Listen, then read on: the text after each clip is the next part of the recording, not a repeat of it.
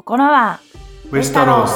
心はウェスタロスではドラマ「ゲームオブスローンズ」や前日談シリーズについて好き勝手に話していきます。YouTube と Podcast で配信しています。お送りするのは私キャミンとケンです。お願いします。お願いします。ということで、えー今回はゲソロニュース。はい。ちょっと界隈が再び盛り上がりを見せてきましたね。そうですはい、えーこの音声はゲームオブスローンズ最終章までと原作「氷と炎の歌」シリーズのネタバレを含みますのでご注意ください、えーまた「ハウス・オブ・ザ・ドラゴン」シーズン1までの内容もお話ししていきます、えーそして、えーこの間発表がありましたダンクとエッグの物語に関する簡単なあらすじなんかも紹介していきますので、えーこのダンクとエッグの物語の、え前情報が全くいりません。ゼロの状態でドラマを楽しみたいですという方は、えーちょっとここから先のご視聴を、えーお控えいただく方がいいかなと思います。で最後にあの YouTube のメンバーシップについてのお知らせなんかもあの発表したいと思うのであのそれだけ聞きたいよっていう方はあの目次とかでねぜひ飛んで、えー聞いてもらえればと思います。はいお願いしますはい、ということでまず最初「ハウス・オブ・ザ・ドラゴン」シーズン2の、えーニュースからいきたいと思うんですけれども、えー配信時期っていうのが、えー以前の発表よりもより明確になってきた感じですかね。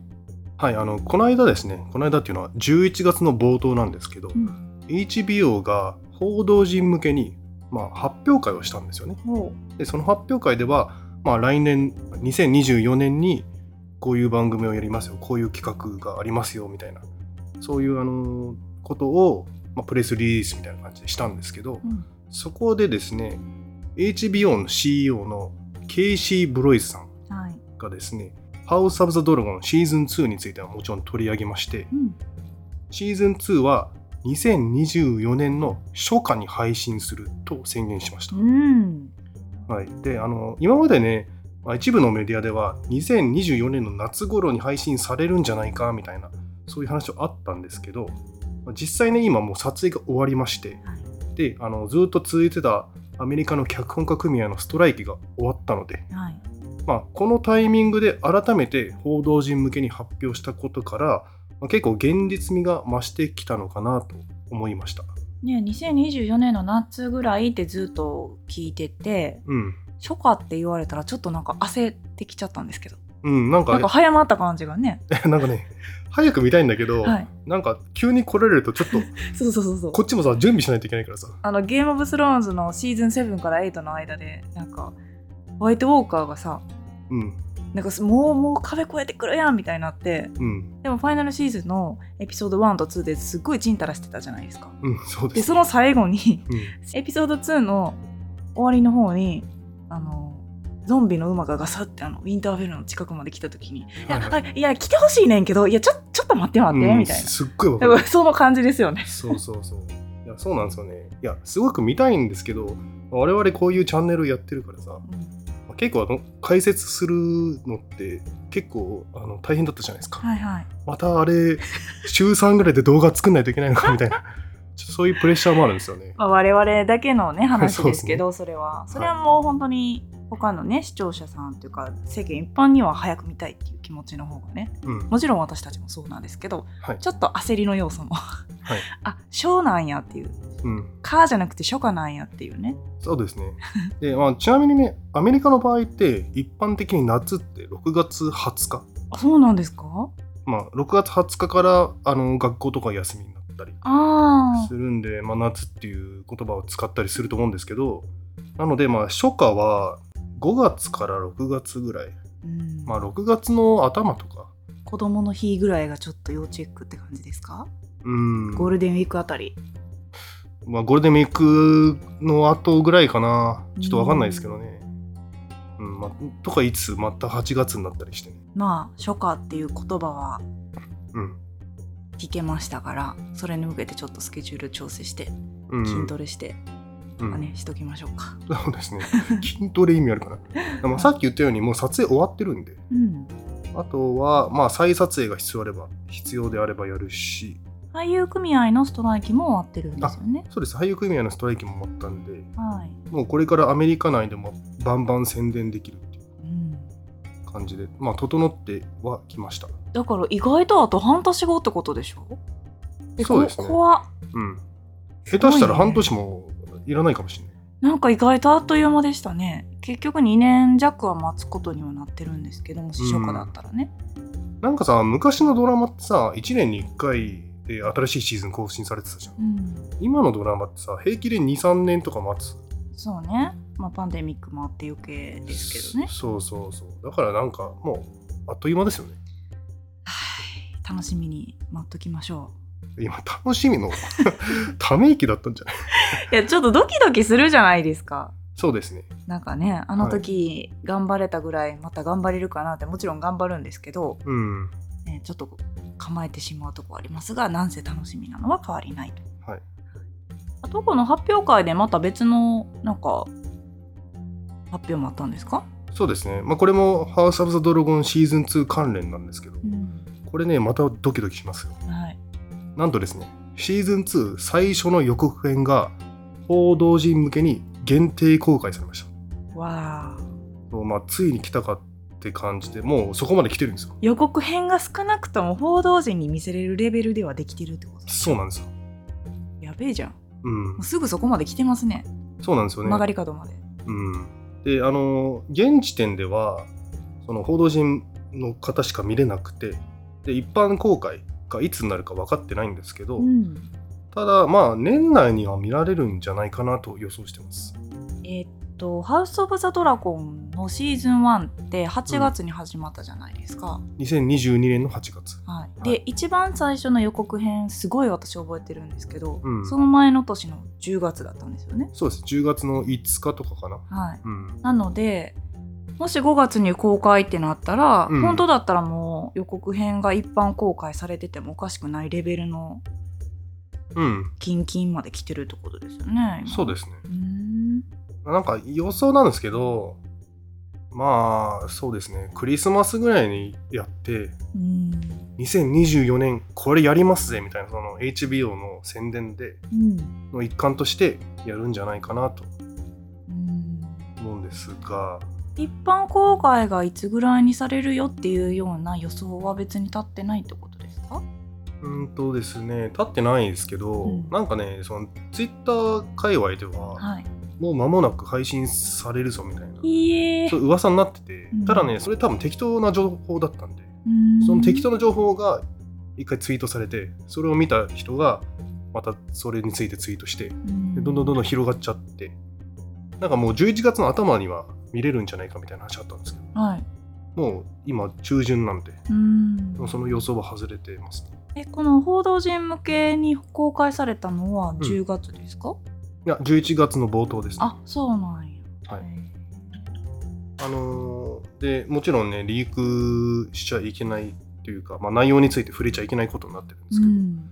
まああるシーンが出てくるのは私はもうキャッチしてますその映像はもちろん見てないんですけど、うん。うん、ああれが出るんだなって。いう報道陣の反応は？あ良さそうでしたよ。ああよかったよかった。あそう。でこれねティーザーっていうかさ、ね、特報？そのはい。1分間だけのやつあるじゃないですか、うん。そうじゃなくてもう2分間のフルの。予告編らしいんで。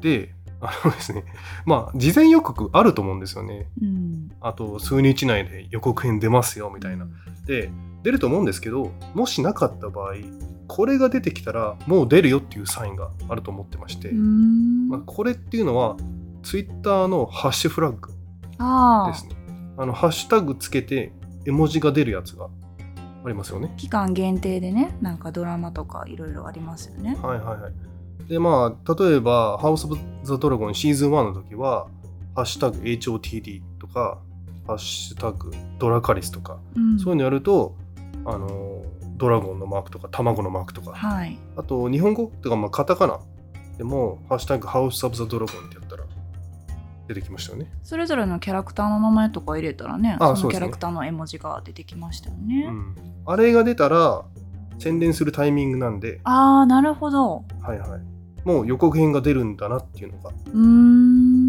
わかると思います。じゃあもうツイッターのハッシュフラッグが出次第もうクラウチングスタート状態とそうです。い僕う、ことで、うん、私は毎日チェックしてます。はい、ずっと交感神経がね優位になってると思いますがそうですね。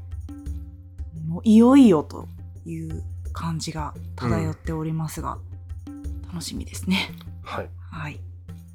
ということで次は、えー七王国の騎士、えーダンクとエッグの物語のね、スピンオフの作品ですけど、まあ、これも前日短シリーズですよね。これが、えー今年の春にドラマ化が決定ということで報道がされましたよね。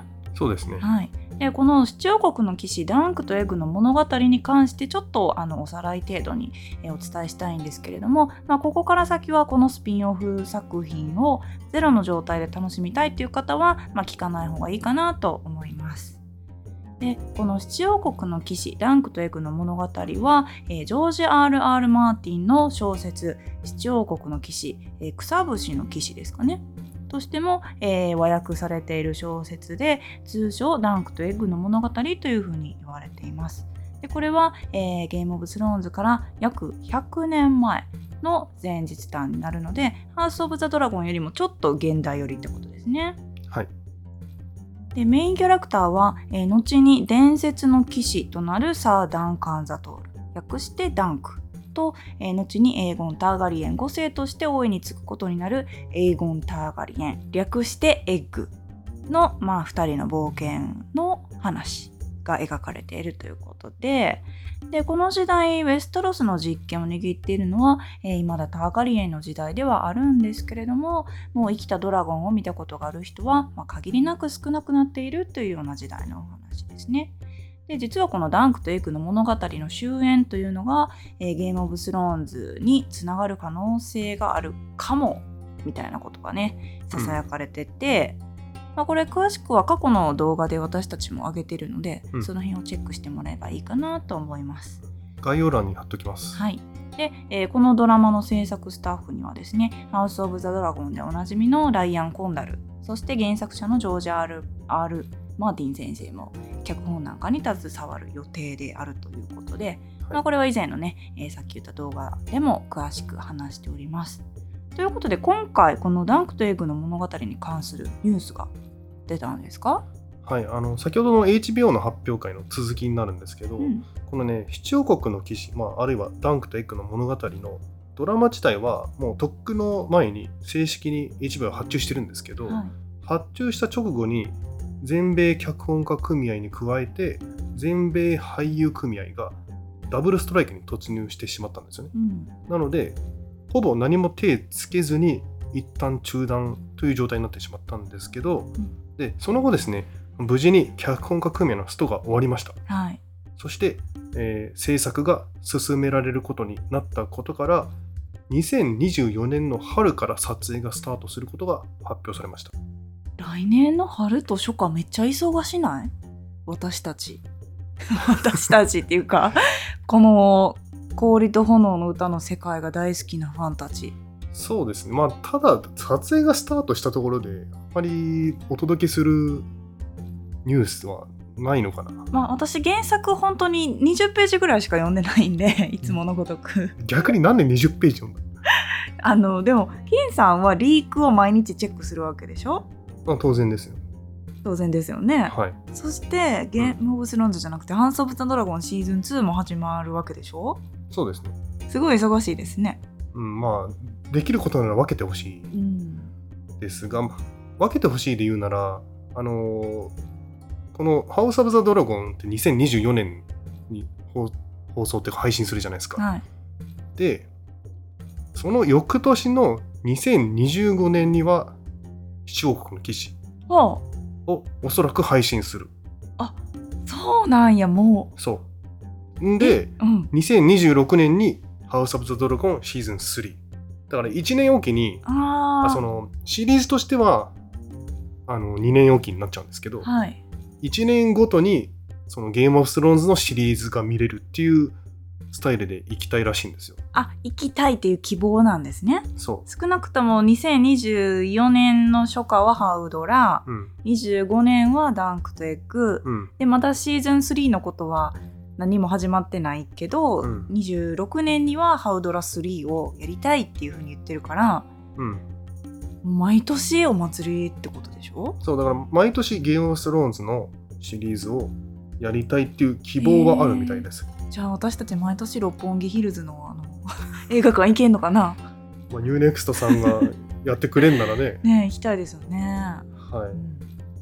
えーあとですね、このダンクとエッグの物語の続きなんですが、あのこの HBO の発表会では話題に出なかったんですけど、うん。おそらく、まあ、というかね、十中八九、このドラマのメインキャストのオーディションを今、ちょうど行ってる時です。というのはですね、あのイギリスの著名なキャスティングディレクターのルーシー・ビーバンさんという人がいるんですけど、うん。この方はバービーとかクルエルとかマレセフェント、うん、マレフィセントね。マレフィセントとかのキャスティングを行っている人なんですけど、うん。彼女が SNS 上で来年撮影する HBO シリーズの主役2名のキャストを募集してまして。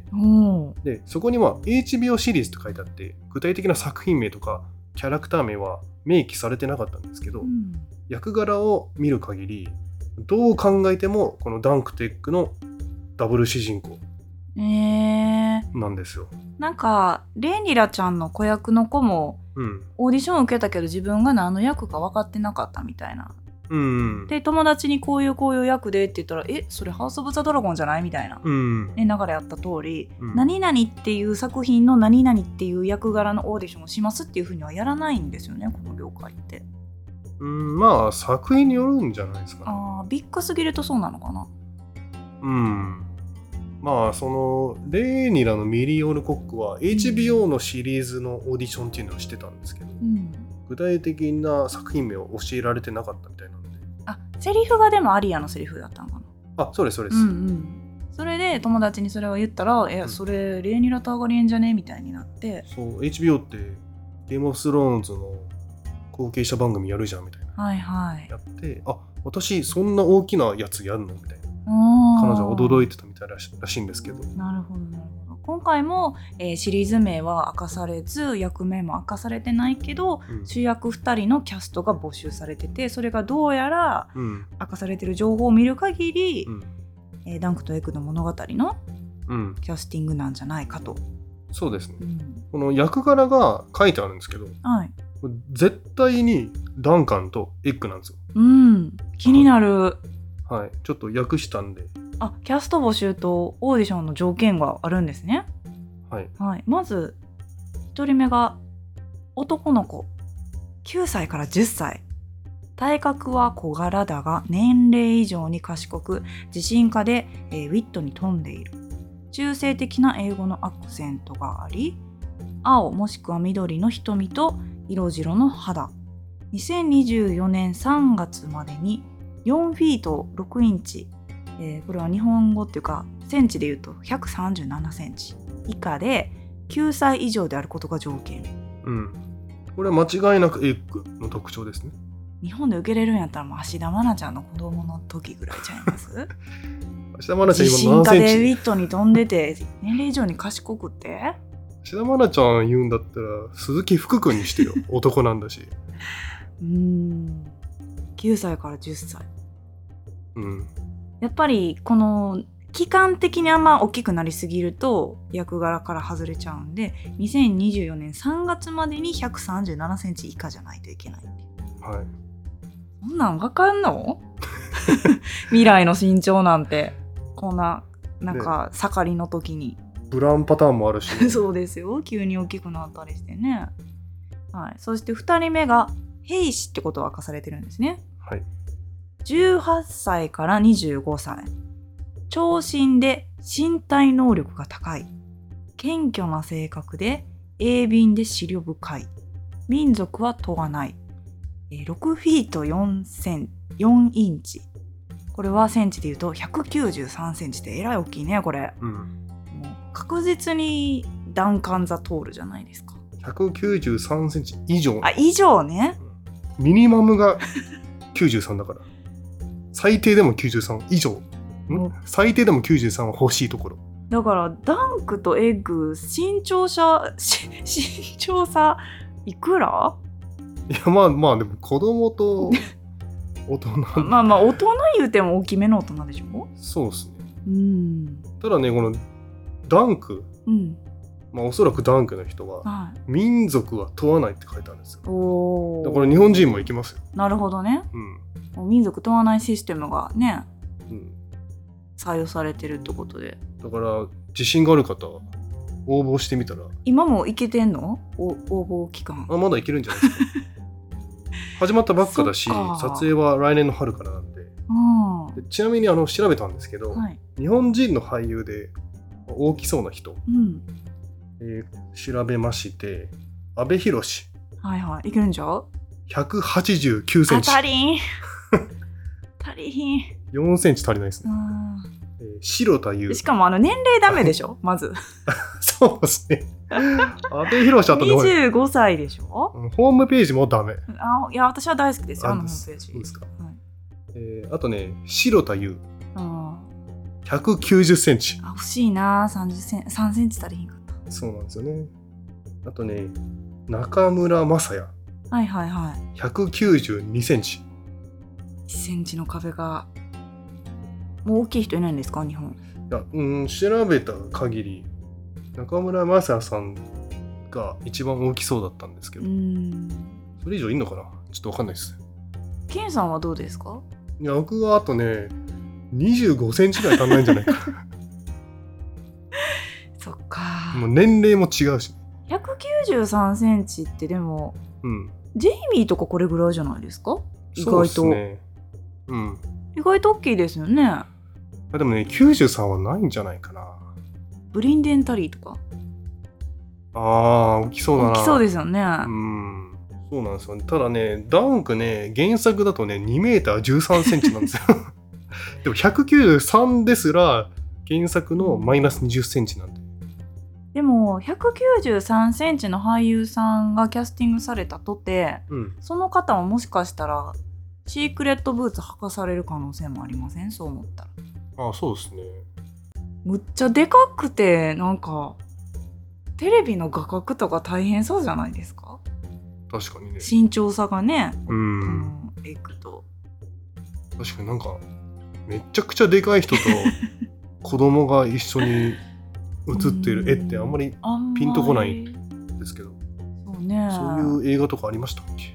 ニューシネマパラダイスぐらいじゃないですか。そんなにでかくないでしょ。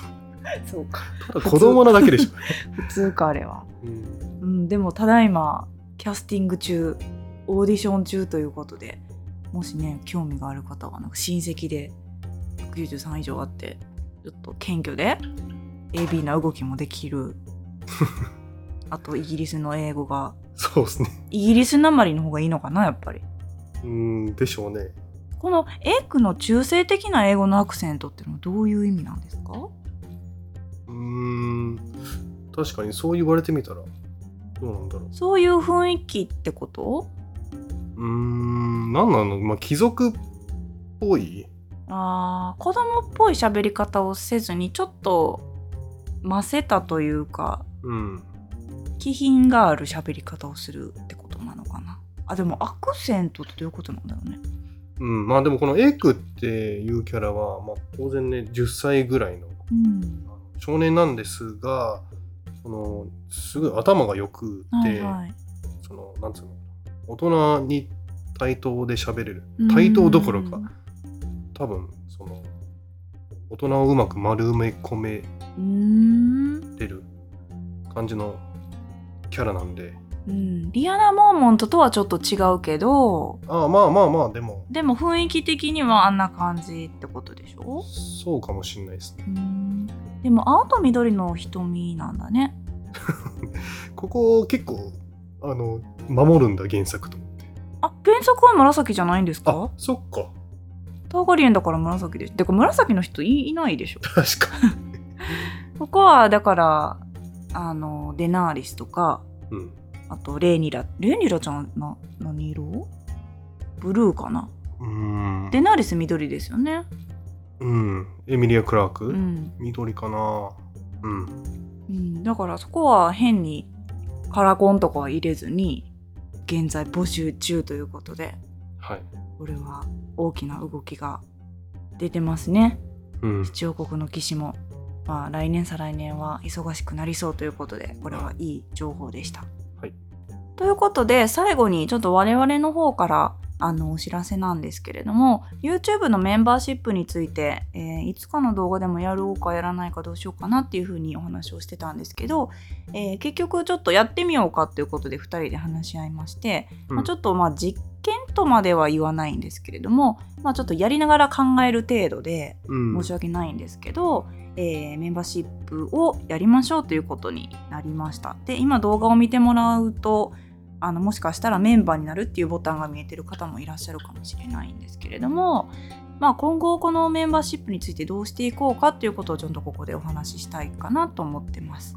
はいはい、で今のところ、まあ、前回もお伝えした通りあのメンバーシップになってくださった方だけがあの特別に見れるっていうような動画を作ったりする予定はありません。なのであのメンバーになったとしてもならなかったとしても、えーこれまで通りこの「心はウェスタロス」の動画を、えー見ることができますということでそこに差はつけませんということですね。うんこれまで通りやっていく予定です。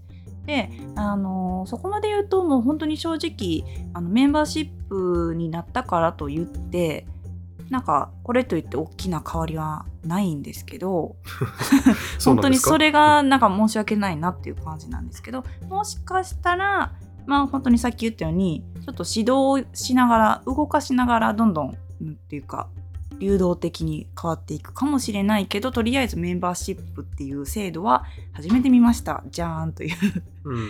感じでございます。であの一応ねでもメンバーシップに入ってくださった方はなんか限定でねできることがあればいいかなとは思ってるので、えー、ディスコードを用意しました。ディスコード。ディスコードの説明できます？できません。うーん難しいですね。まあコミュニティっていうかあの YouTube とは全然関係ないうん、ユ YouTube とは別のサービスですね。そうですね、まあ、あのアプリをダウンロードしたりしなくちゃいけない可能性もあるんですけどもし、あのもうすでにディスコードやってるよっていう方なんかはあの、うん。登録するだけで済むのでよかったらあの参加してもらいたいなというふうに思っています。まあ、結構最近日本でも流行ってはきてると思うんですけど、うんうん最近っていうか結構前からですけど、ゲームをする人たちがねよく使う。あのディスコードは何なのかっていうと、簡単に言うと、スラックはい、皆さんお仕事とかでスラックっていうかそのチャットができるうん。そういうサービスを使ってる方が多いと思うんですがスラックにすごい似てるんですけどもうちょっとなんていうのかな。えっ、と部屋を増やせたりうん。コミュニティ感が強めのやつうん。ですね。はい。で、このココラウェスタロスのディスコードで、えーどういうことをやろうかなって考えているかというと、まあ、例えばゲームオブスローンズ専用部屋だったりとか、ハウスオブザドラゴン専用部屋みたいなね、まあ、いわゆるチャンネルっていうものなんですけど、それを作って、そこのチャンネルに行けば、ゲームオブスローンズについてワイワイお話ができたり、ハウス・オブ・ザ・ドラゴンのチャンネルに行けばそこでワイワイお話ができたり、まあ、あのそこのチャンネルごとにネタバレはここまでで OK ですとかここで以上は言わないでねっていうようなあの細かい設定なんかもしていく予定なのでまああのコメント欄だけでは書ききれなかったような思いとかちょっとした疑問とかでもいいですしあのそういうのを書き込んでもらうようなもうチャットスペースみたいなやつですかね。でなんかかしこまって言わなくても全然いいような本当に好きなキャラ誰ですかとかほんまそういうフランクな感じでおしゃべりできるようなあのうん文字上でね、あでも音声でもできるんですよねディスコードって。そうディスコードはねテキストだけじゃなくてまあ写真とかうん動画の貼り付けとかできますし、まあそれこそ音声でみんなでおしゃべりできるってことでしょ？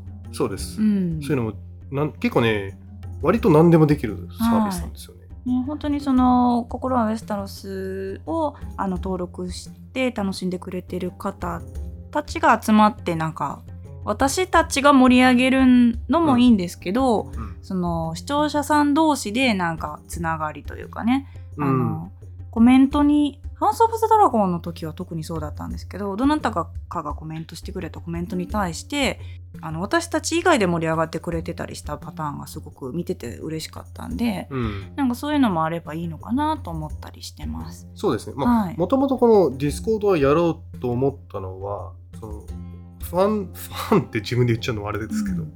皆さんで交流できる場を設けたいって、そうそう。あの今キャミーさんが言ったように YouTube でも、まあ、A さんが書いたコメントに対して B さんが、えー、とかぶせて、うん。えーとまあ、コメント返すこともできると思うんですけど、なんかどっちかって言ったら一方通行になっちゃうんですよそうね。ねただディスコードの場合はその一方通行にならないくてうん。もう誰が発言してもいいし誰が返信してもいいしみたいな、うん。本当に談話室みたいなそうそう感じそうになればいいかなと思ってます。であの原作専用チャンネルとかも作ろうかなって思ってるんで、うん。原作で聞きたいことを聞くとか例えば、まあ、私もちょいちょい原作読んでるんで今原作のこの部分を読んでてこの部分がすごい熱かったみたいな本当につぶやき程度でうん。なんかどんどん、えー書いていこうかななんて思っててうん。あとは一応このディスコードではあの私たちのね「ココラウェスタロス」のディスコードではこの「氷と炎の歌」の世界に関することをおしゃべりしようっていうものなんですけどそれからちょっと一歩飛び出て本当にただの雑談部屋みたいなのもうん。あの作ろうかなと思っててうん。例えばケンのおすすめグルメ。ケンさんが好きな人は言ってくれるかもしれないですね ね。そのチャンネル。はい。うん。一人ぐらい入ってきてほしいな この部屋に、ね、なんか NBA とか好きですし。あそうですね、NBA 好きな人はちょっとねうん。語り合う、もう本当にゲームオブスローンズファンが集まって飲み会しようみたいなオフ会とまでは言わないんですけど、うん。まあ、オンライン上なんでね。うん。あれなんですけどゲームオブスローンズからちょっと一歩出たとこでもなんか例えばその最近見た映画でこれがおすすめだよとかもすごいいいじゃないですか。うん、そうね。ね同じ多分海外ドラマ好きの方も映画好きの方も多分いっぱいいらっしゃると思うんで、うん、そういうのでもいいですしちょっと来週福岡行くんで美味しいお店ないですか？みたいな、うん。もう大げさに言うとそんなんでも全然いいので、うん。基本的にはこの「氷と炎の歌」の世界のおしゃべりはもちろんそうなんですけどプラスアルファそこからちょっと飛び出たただの雑談のスペースも作ろうかななんてふうに思っています。はいただなんせ私たち2人ディスコードめっちゃ初心者なのでそうなんですよね。なんかもうハリボテみたいなね今一応あのシステムも作ってるんですけど、うん。もしディスコードの何ですか？先駆者というかうん。達人がいればいろいろあのアイディアとかね欲しいななんてふうにも思っています。そうです。ねもう遠慮せずにじゃんじゃん教えてください。そうですね。はい、で本当にあのメンバーシップやりますがもう今ディスコードしか正直用意をしてなくってうん。なんかそこれ以上なんかやるってまだ全然考えも及んでないんですけどうん。まあ言ったら本当にこれまで通りなんですよね YouTube 自体は。うん。なのであのもうただただ応援したいって思ってくださってる方もあのいるかもしれない。んでそういう方もあのぜひ応援していただけるのならばメンバーシップに登録してほしいななんていうふうにも思ってます。うんまあ、こう言ったらちょっと聞こえが悪いかもしれないんですけど、まあ正直今のところ投げ銭だと思って、うん、はいはい。応援していくれる人がいればうん、本当嬉しいって感じですね。そうですねで。まあ今後はちょっとずつステップアップしてまあいろいろあのメンバーシップならではのサービスっていうか、うん、えー、と企画とかをやっていきたいなと思ってます。はい。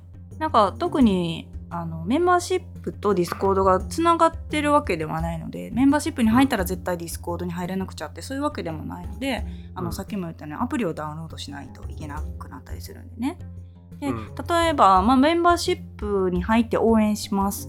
でもディスコードはちょっと恥ずかしいしめんどくさいかなっていう方はもうメンバーシップだけ入ってディスコードはやらないっていうような選択があってもいいのかなと思いますし、うんなんかディスコードちょっとやってみてあのそんなに思ったほどいい情報を得られないなって思われたらちょっと悲しいですけど なんかもうちょっと私には合ってないかもって思ったら本当に出入り自由なんでねそうですね。はいもうそこはあの肩肘張らずにあのゆるりとやっていただければいいかなと思ってます。うんはい、ちなみにそのディスコードって専用の URL がうんあるんですよね。はい、招待 URL ですね。はい。うん、それはメンバーシップにならないと公開しないようにしてるはいはい。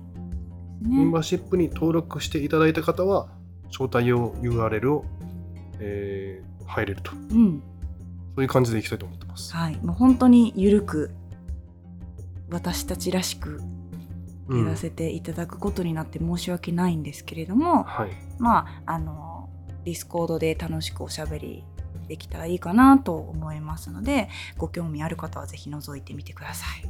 うん。はい、ということで気になるこの気になるメンバーシップのお値段を 公表したいと思います。そういえば言ってなかったですね。はい、大事一番大事よ。うん。え私がいいんですか、はい、どうぞ。